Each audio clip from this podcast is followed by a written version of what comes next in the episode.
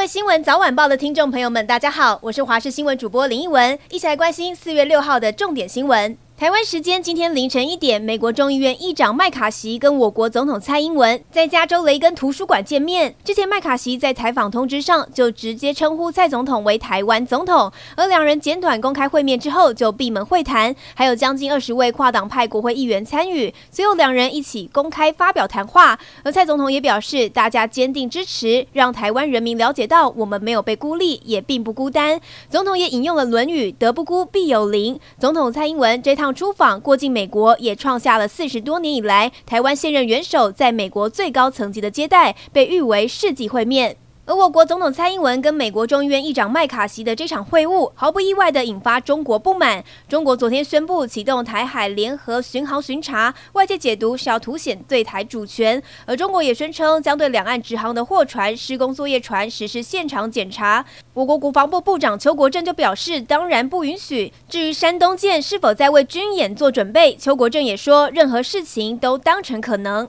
而清明连假期间，南投山遇事故接二连三，五天就有五起山难。五号在中央山脉南三段，一名男子高山症发作，由黑鹰直升机接驳送医。另外一团二十人的登山队，有一名团员被雷击落的树枝砸到，碍于山区浓雾，先在事发地点等待救援。另外二号也有男子失联，家人公布照片，希望山友协寻。还有五十九岁的女子爬山扭伤脚，搜救队员轮流背她下山，也提醒民众进行登山活动一定要做好事前准备，注意行程路况以及天气资讯。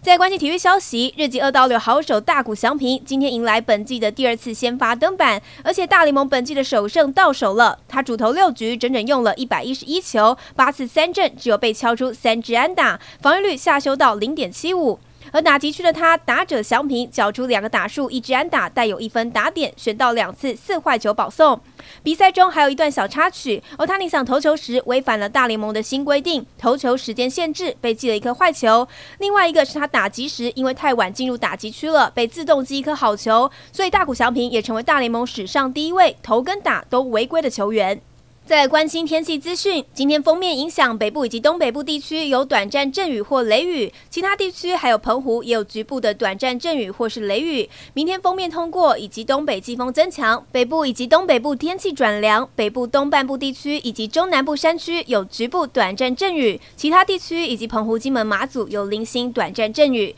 今明两天，基隆北海岸东半部包含兰屿绿岛、恒春半岛沿海以及马祖有长浪发生的几率。另外，今天金美。以及马祖容易有局部雾或是低云影响能见度。明天清晨起，台南以北东半部，包含绿岛、兰屿、恒春半岛沿海空旷地区以及澎湖、金门，将会有八到九级强阵风，请民众要注意了。